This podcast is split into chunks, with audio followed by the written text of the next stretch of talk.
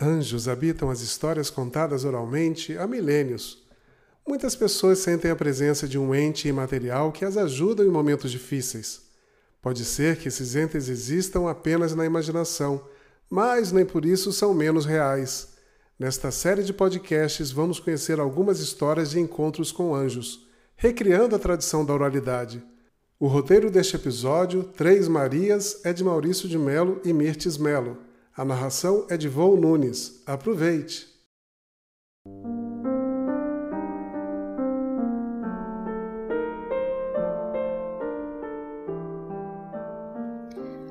Gosto muito de observar o céu.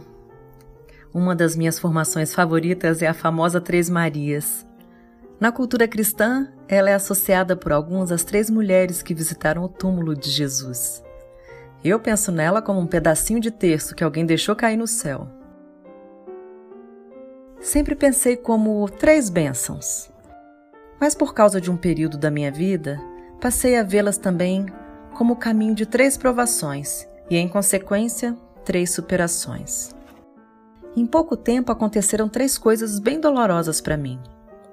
Primeiro, meu pai faleceu. Ele já estava velhinho, sofrendo alguns problemas sérios de saúde.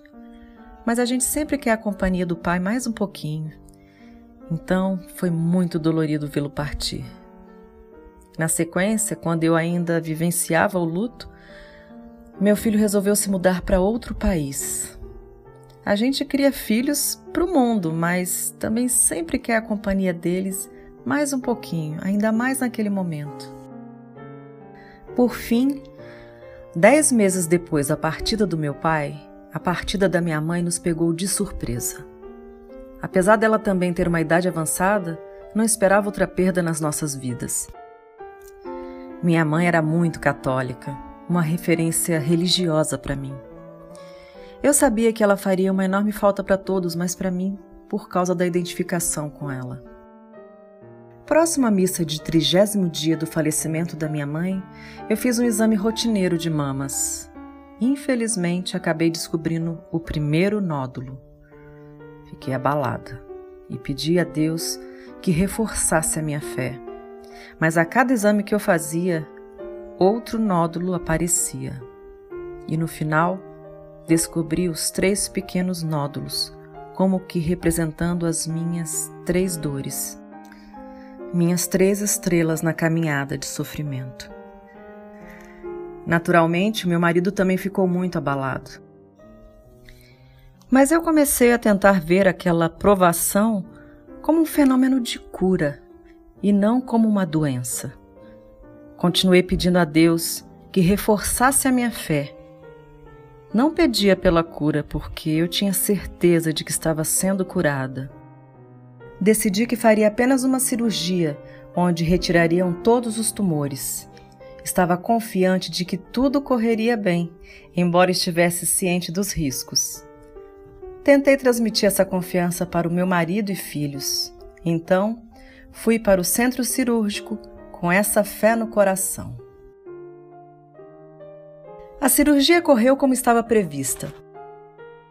Fui levada para o quarto e estava repousando com a companhia da minha sobrinha.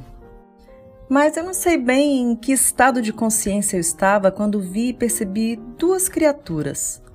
Talvez eu estivesse dormindo, mas ao mesmo tempo era uma sensação física muito forte, então não tenho certeza.